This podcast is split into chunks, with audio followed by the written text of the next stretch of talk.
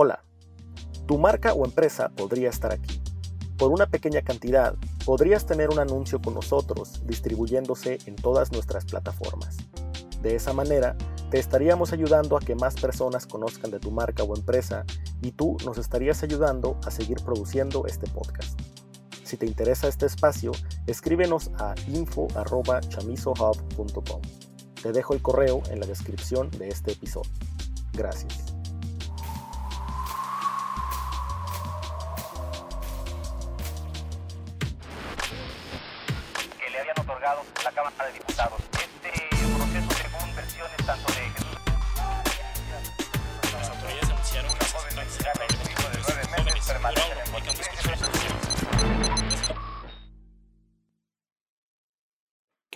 Bienvenidos nuevamente a Cada Siete. En esta ocasión vamos a hablar de lo que está ocurriendo en Colombia, que creo no solo preocupa a todo el continente, sino a todo el mundo. Una situación que de alguna manera sorprende a propios y extraños, ya que Colombia tenía mucho tiempo que no se ponía en el centro del mapa por una situación como esta, en revuelta con su propia gente, el gobierno de ese país.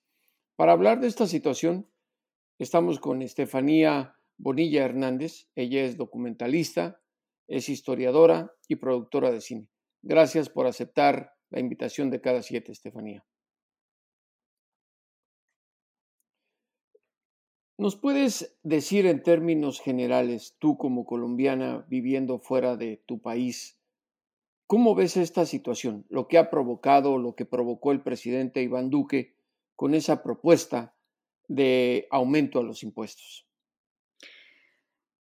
Eh, a ver, hay que tener en cuenta que el presidente a raíz de mm, esta cuestión de lo que fue la reforma tributaria no es la primera vez que él está intentando realizar una acción de estas.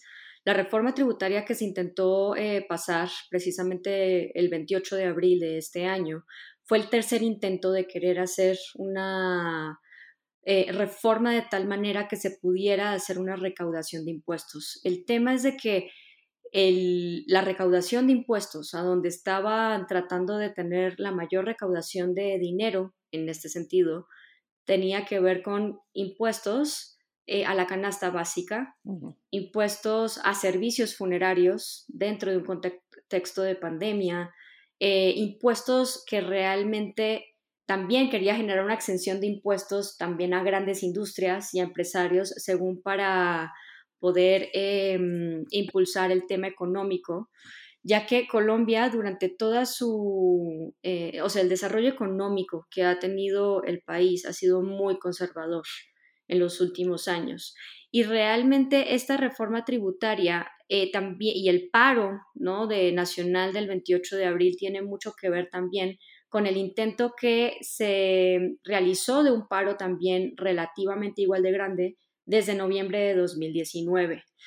Eh, a raíz de la pandemia fue que el impulso que trajo ese paro del noviembre de 2019 se frenó y de esa manera eh, se volvió a intentar a generar un paro en septiembre del 2020 y todas estas han coincidido con la tratar de realizar esta cuestión de la reforma tributaria en la cual se creó un hueco fiscal eh, en donde el gran gasto que se ha visto durante esta, este periodo prepandemia y durante la pandemia fue precisamente en armamento militar.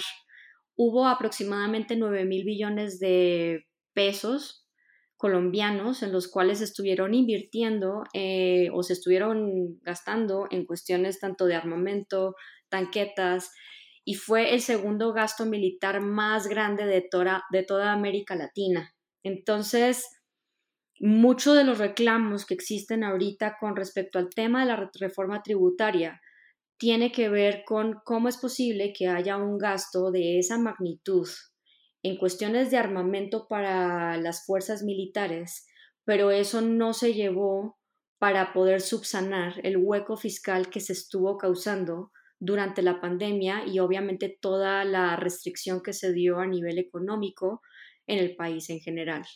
Entonces, Además, eh, eso eh, es importante tenerlo en cuenta. Sí, eh, el argumento del gobierno de Duque es eh, tratar de recuperar un 2% del Producto Interno Bruto con estos impuestos. Pero obviamente al querer grabar en un 4% más el impuesto al valor agregado a la canasta tributaria, es un golpe a la sociedad eh, que sin duda se ha percibido como tal por parte de la nación sudamericana. Eh, te quiero preguntar esto en el sentido de que pareciera que el gobierno de Duque está recuperando, digamos, las recetas que desde el inicio de la década de los 80 las instituciones de Bretton Woods han eh, emitido al, a este continente y que no han dado los resultados que ellos han prometido. Porque tengo entendido que por efectos de la pandemia, pero ya también por otras acciones económicas, en Colombia el desempleo aumentó en casi un 16%. Es correcto. E, esto sin duda ha provocado el que la gente salga a protestar a las calles. ¿Tú cómo lo percibes en términos del el sentir de la sociedad colombiana con lo que está haciendo un gobierno totalmente insensible? Es que precisamente es eso, o sea, hay un tema de insensibilidad por un lado, pero por otro lado también hay un tema completamente de desconexión. Entonces, la desconexión también viene a que el gobierno no está entendiendo el contexto en donde el colombiano promedio se está desenvolviendo. Es, también, es mucho como cuando también en México tuvimos todo este tema durante el gobierno peñista y demás, en donde el presidente decía de que no sabía cuánto costaban las tortillas porque no es la señora de la casa.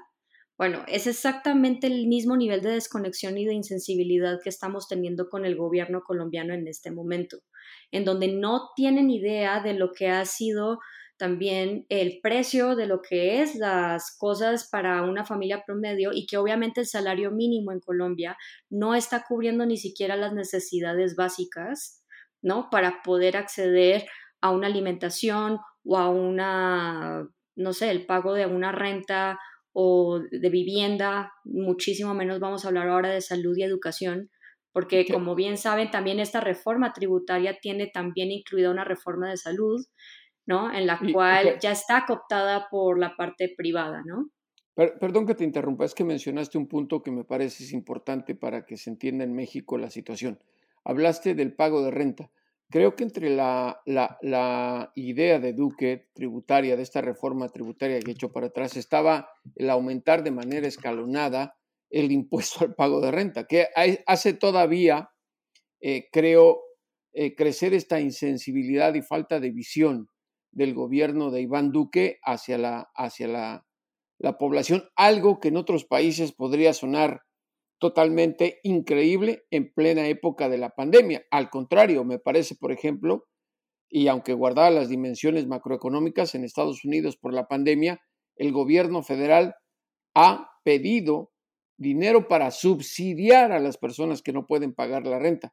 Y en Colombia estamos viendo que se están aplicando medidas totalmente contrarias, ¿no? Es correcto. Sí, y además de eso, estamos también, eh, tenemos que tener en cuenta que la contracción económica que ha sufrido el país, pues también ha generado que, por ejemplo, ahorita 42% del total de la población colombiana vive o en pobreza o en, en pobreza extrema. Estamos hablando que 21 millones de colombianos están viviendo ya en calidad de pobreza y 7.5 colombianos, millones de colombianos, perdón, creo que están alrededor ya del tema de pobreza extrema. Estamos hablando de que es prácticamente la mitad del país. Entonces, la reconcentración y esta contracción económica y la reconcentración de los capitales que están generando dentro del país también se aúna a un tema de que pues Colombia ha sido un país que ha vivido una guerra ¿no? Y ha vivido todo un tema en donde la gran parte rural se ha tenido que, ha sido desplazada de todos sus lugares de producción de tierra y demás a las ciudades por todo el tema también de lo que ha sido el tema del narcotráfico, lo que ha sido el tema de la militarización. Y, además que en Colombia, claro, la violencia en general, además de que en Colombia hay que tener en cuenta que no estamos hablando únicamente del ejército y del narco, sino también estamos hablando de paramilitares, también estamos hablando de que sigue una guerrilla activa, ¿no? Que es el Ejército de Liberación Nacional, el ELN, y todos estos actores políticos también em, se ven muy afectados en el tema económico. Y obviamente, algo que también ha sido muy evidente, no solamente para Colombia, para México y Estados Unidos, sino el mundo en general, es precisamente el tema de la desigualdad a nivel económico, pero también a nivel social, a partir de cuestiones del racismo y a partir de cuestiones em, del clasismo. Entonces, mucho de lo que está ocurriendo de las violencias de protesta en Cali, por ejemplo, tiene que ver también mucho con esto. Tiene que ver con el tema de que las clases que tienen mayores privilegios dentro de la sociedad caleña han empezado incluso a tener discursos de odio en el cual se han incluso em, alineado un poco a los movimientos paramilitares que han estado ocurriendo en Colombia, ¿no? Y que de esa manera entonces em, está empezando a generar toda una desestabilización en donde ya el ataque, por ejemplo, de la policía militarizada, que eso también es una mm, eh, herencia de las épocas de Andrés Pastrana en el 99, ¿no? La creación del ESMAD, que tiene que ver con todo el tema del ataque al narcotráfico y a la delincuencia organizada y este tipo de cosas. Estas, em, em, claro, los paramilitares y estas partes eh, clasistas, ¿no? Como de mayor privilegio que han existido, han atacado barrios eh, populares como lo es Siloé, como es la Luna. Son precisamente los dos lugares en Cali donde se está reconcentrando como la mayor de todas las em, ataques que ha tenido el ejército a nivel nacional ha sido precisamente en estos dos lugares en específico. Ahora, Estefanía, eh, aunado a este amalgama que nos hemos hablado ya de la situación económica, de las políticas conservadoras de aumento de impuestos y de lo que está ocurriendo en las calles de las ciudades y poblaciones de Colombia, eh, ¿por qué no nos pintas bajo este crisol para la gente que nos ve y nos escucha en cada siete? ¿Cómo describirías tú a Iván Duque? A ver, para mm, si lo vamos a ver desde un contexto mexicano, Iván Duque siento que es la perfecta combinación entre un Enrique Peña Nieto eh, y un Felipe Calderón. Wow. Es una cosa bien. La catástrofe. Es una catástrofe. Es una catástrofe porque también estamos hablando de que Iván Duque no actúa solo. ¿No? Iván Duque también es una persona que realmente fue puesta en ese lugar por un personaje llamado Álvaro Uribe Vélez, el cual fue presidente de Colombia del 2002 al 2016, si mal no recuerdo. Y es bajo este mandato, por ejemplo, que incluso hasta se hace una serie de modificaciones a la constitución colombiana para que se permitiera la reelección.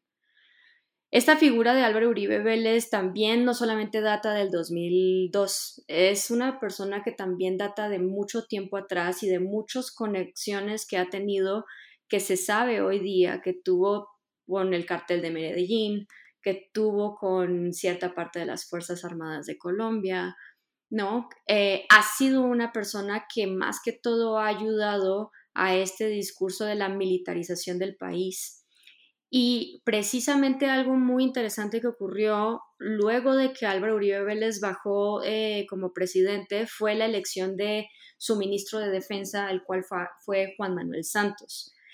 Y la dinámica que estábamos viendo un poco era precisamente em, la idea de querer manejar a Santos, ¿no? Desde la parte de atrás para que él siguiera este tipo de políticas.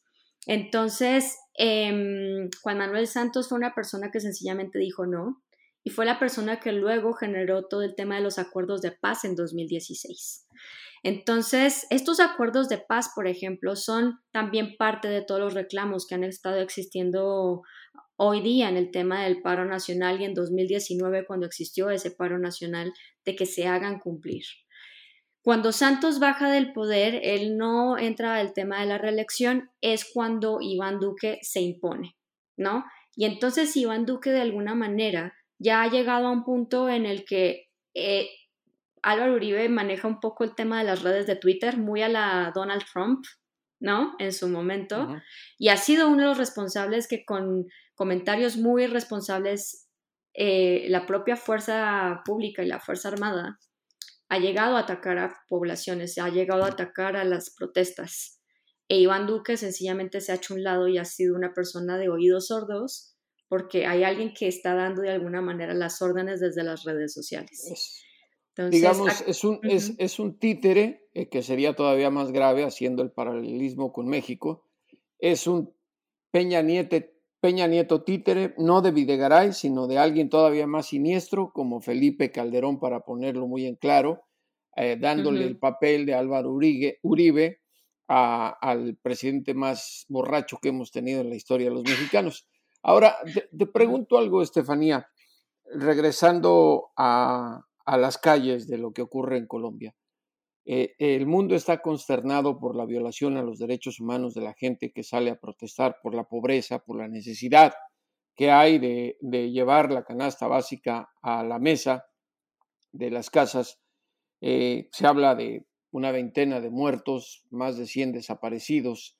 Eh, ya incluso la Comisión Interamericana de Derechos Humanos está solicitando realizar una visita en loco a Colombia.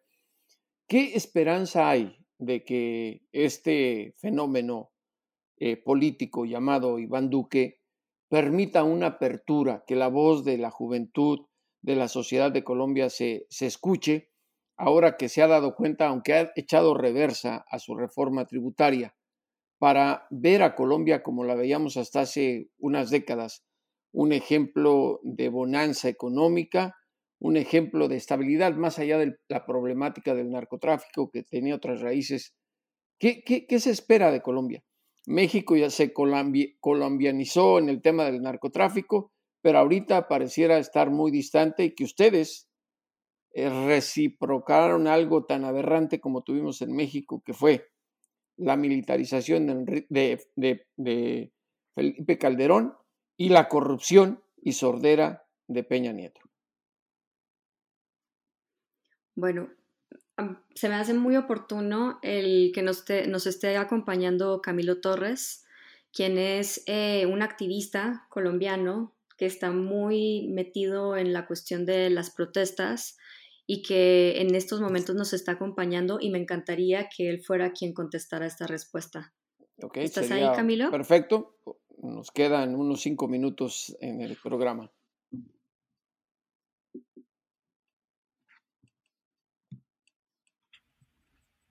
Hola, ¿cómo están? Mucho gusto. Eh, mi nombre pues es Camilo, soy abogado eh, y me dedico principalmente a la gestión cultural de todos los ámbitos y ahorita pues articulando procesos en las calles para buscar formas pacíficas de protestar ante todo lo que está pasando actualmente. Quisiera que me, me, me, volvieras a hacer la pregunta un poco como volver a, a, empaparme de lo que estaban hablando para poderte responder bien. Bueno, la voy a resumir porque estaba más que nada haciendo un comentario a Estefanía. Eh, ¿Cómo podrías contarnos qué es la situación en términos de derechos humanos, de la desaparición de personas, asesinatos y la fuerza militarizada, las fuerzas del Estado enfrentándose a una sociedad que lo único que pide es revisar estas políticas que parecieran inhumanas y totalmente ajenas a lo que ha ocurrido en materia económica en Colombia y en todo el mundo por la pandemia. Claro, pues eh, lo principal es que como, como bien lo decían, eh, todo esto está orquestado por Álvaro Uribe Vélez, que es como el que ha ostentado el poder todo este tiempo en el país y es el responsable pues de las principales reformas políticas y sociales que se han dado al interior. Eh, su discurso político desde el puro principio estuvo enfocado a atacar el terrorismo, primero desde las FARC y eh, luego desde otros grupos subversivos, él participó, digamos, en ese proceso de desmovilización de los paramilitares, pero también hay dudosas eh, acciones del gobierno en ese momento. Se dice que, y hay pues procesos que estudian esto, pero como siempre quedan en el tintero. Eh, los narcotraficantes se hicieron pasar por paramilitares para evitar el proceso de extradición a Estados Unidos. Y por el contrario, los eh, líderes paramilitares que manejaban, digamos, eh, toda esta información sobre el narcotráfico, fueron, sí fueron enviados a Estados Unidos como una forma de callarlos y de evitar pues que la verdad saliera a la luz. Entonces digamos que socialmente hubo un ataque y, una, y, una, especie de estigmatización a la izquierda y a, toda la, a todos, digamos, los disidentes del gobierno bajo la categoría de terroristas que es lo que hoy estamos viendo al punto de que la gente está saliendo a las calles a dispararle a la gente, a los indígenas, a los estudiantes, porque asumen realmente que todos son terroristas y que están siendo financiados por la comunidad internacional eh, para desestabilizar el gobierno.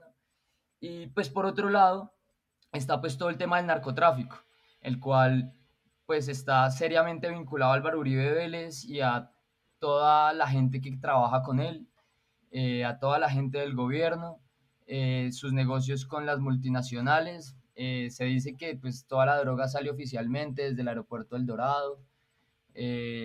Las formas como capturan la tierra son iguales, los paramilitares llegan a la tierra, sacan a la gente a las malas, luego empiezan, los obligan a, vender, a, titularizar las tierras y luego pasan de mano en mano hasta que por la compra de buena fe una multinacional termina quedándose con territorios grandísimos, supremamente fértiles, que deberían estar llenos de gente eh, de la región explotándolos, pero no se ve absolutamente nada, sino eh, ganadería, eh, explotación minera, y todo esto pues va acompañado con el, la persecución a los líderes sociales que se oponen a estas, a estas dinámicas. Entonces digamos que desde, desde que Álvaro Uribe está en el poder, el lo, lo principal de lo que se le acusa es de, adelantar falsos positivos, de desaparecer a un montón de gente para inflar las cifras de, éxito militares, para probar que el terrorismo existe y sobre todo para desaparecer a la disidencia. Entonces digamos que esto que está pasando ahorita en las calles en Bogotá, en Medellín, en Cali y en, otras muchas ciudades pequeñas que se están empezando a levantar por los desmanes de la policía en cada protesta, eh, es lo que viene sucediendo en el campo hace mucho tiempo, ¿sí? Tenemos la cifra de 6.402 casos de falsos positivos desde que el gobierno vuelve al poder, en el gobierno de Iván Duque. Y estamos hablando de cifras rurales principalmente, de la periferia, cosas que no habían llegado a la ciudad y tal vez un poco por las dinámicas de la globalización y precisamente porque este es un país que está muy desconectado entre sus regiones, pues la gente no era consciente de ello. Al día de hoy estamos viendo cómo el Estado está implementando las mismas prácticas en la ciudad. Por ejemplo, los eh, integrantes de los, de, los, cuerpos antidisturbios eh, desde hace un par de años son, eran, son miembros que antes pertenecían a las fuerzas militares a los, de los equipos de contraguerrilla. Estamos diciendo que la gente encargada de disipar las manifestaciones populares es gente que había vivido en la selva eh, teniendo un conflicto con estrategia militar y con balas eh, en la selva, ¿sí? Y ahorita está precisamente en la ciudad intentando pues pacificarlo todo, no sé, muy complejo. Eh, también pues una de las situaciones que tiene más alborotado al país en este momento es el hecho de que durante, durante la crisis de la pandemia hubo un embolate de los recursos que estaban destinados como a ayudar a la gente en estos momentos de crisis, se perdió ese dinero y por el contrario el gobierno decidió invertir 20 eh, mil millones de pesos colombianos en armas, en armamento. Actualmente el ESMAD está probando una nueva arma que no, había no se había probado en ningún otro lado en el mundo y es un, un, dispositivo que ponen arriba de las tanquetas y que dispara bombas lacrimógenas en una ráfaga como de 10 disparos. Entonces hablemos qué es disparar eso a la gente, a, una manifestación donde ni siquiera tenemos la cultura de protegernos como en Chile con escudos y de tener una primera línea. Al día de hoy van 40 asesinatos cometidos por la policía, eh, tanto con armas de fuego como con, estas, eh, como con estas armas que se supone que son no letales. Estos gases eh, no solo han matado gente, sino que han dejado a otro montón de gente sin ojos, sin extremidades. Es realmente un problema muy complejo. yo pues suelo hablar muy anecdóticamente de las situaciones como lo he hecho ahorita. He intentado hacer como un barrido de las principales cosas que a mí como ciudadano colombiano me indignan, pero pues la lista es inmensa. Yo quisiera invitar que Edmundo también hiciera un poco de contexto. Edmundo se dedica a la política. Yo podría ahorita hablarles un poco de la resistencia cultural que se viene haciendo, pero Edmundo tal vez nos pueda hablar un poco más de la situación en términos eh, políticos y sociales. Eh, pues vamos a darle la oportunidad a Edmundo que se presente. Nos quedan cinco minutos para el programa. Lamento que se hayan eh, poco conectado tarde, porque hubiera sido más eh, ambicioso la conversación, pero bueno, creo que tenemos el panorama general. Adelante, Edmundo, si nos puedes eh, eh, decir tu punto de vista sobre lo que está pasando en Colombia.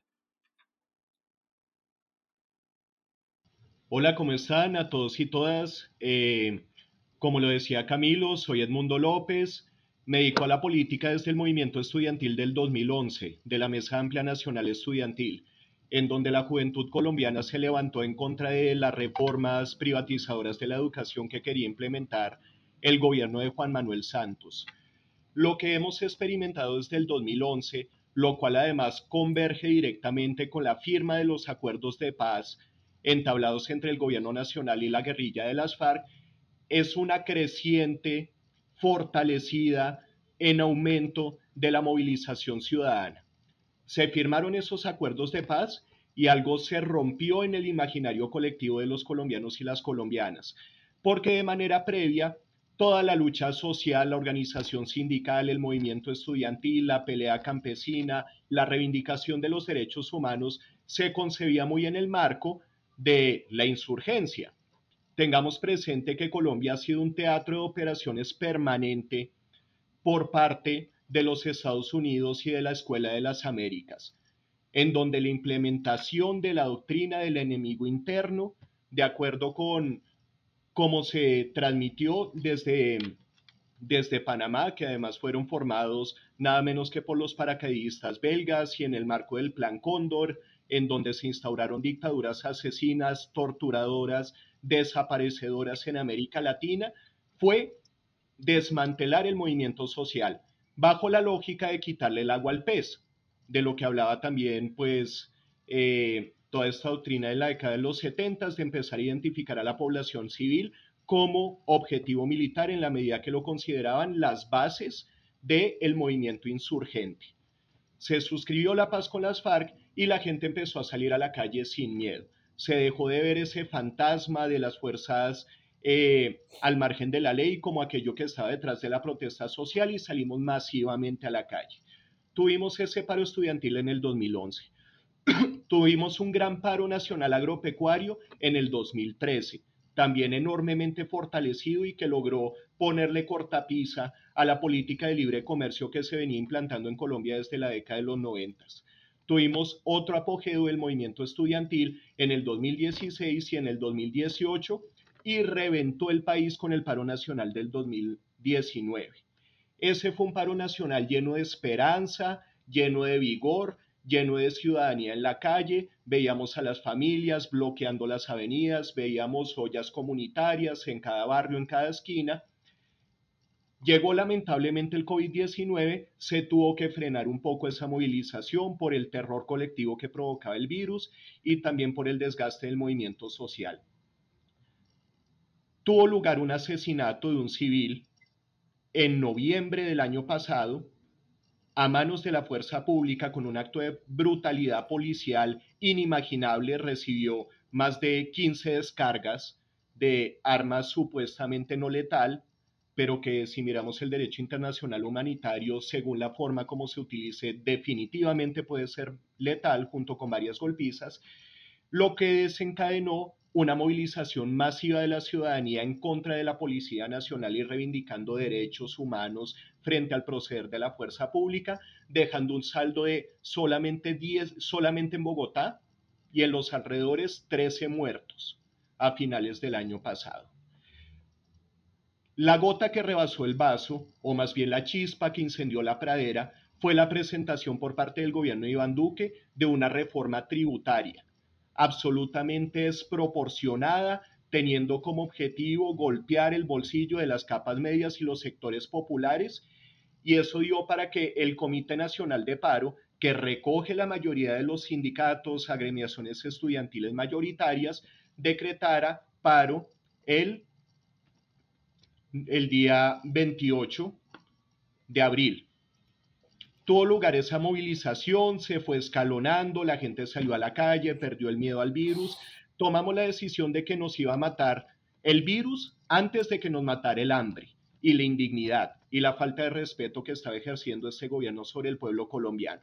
Logramos que se retirara la reforma tributaria. Logramos además que renunciara eh, Carrasquilla, el ministro de Hacienda, pero la protesta empezó a cobrar un matiz diferente. Primero porque empezó a echar raíces en sectores populares que no estaban delimitados al interior de ese Comité Nacional de Paro, de las agremiaciones mayoritarias y los partidos de izquierda preponderantes. Estamos viendo tomas culturales, estamos viendo tomas barriales en sectores populares que no tienen absolutamente nada que ver con esas organizaciones mayoritarias. Y segundo, porque la ciudadanía está hasta la coronilla y está colmada de digna rabia frente a los asesinatos sistemáticos, frente a las violaciones de derechos humanos, a las lesiones personales, a los ataques indiscriminados, a la ruptura de los protocolos de proceder de la fuerza pública que viene ejerciendo la Policía Nacional en contra de los manifestantes.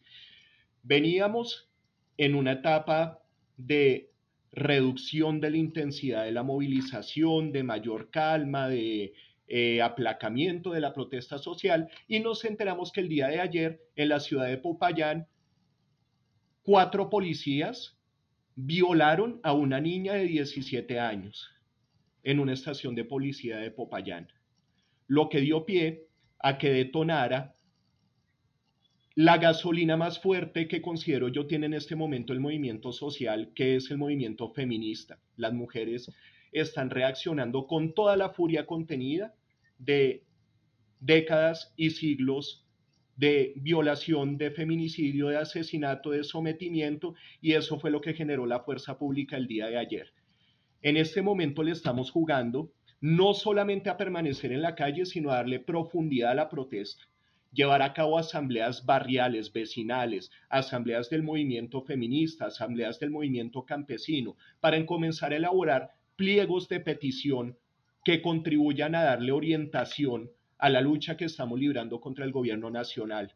No solamente la protesta, sino también cuáles son las deudas que tiene el establecimiento con los sectores populares y comenzar a trabajar en pos de ello.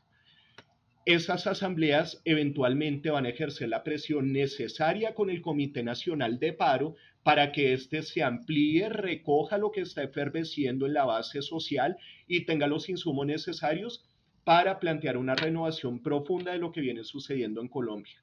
Por el momento tenemos dos objetivos inmediatos.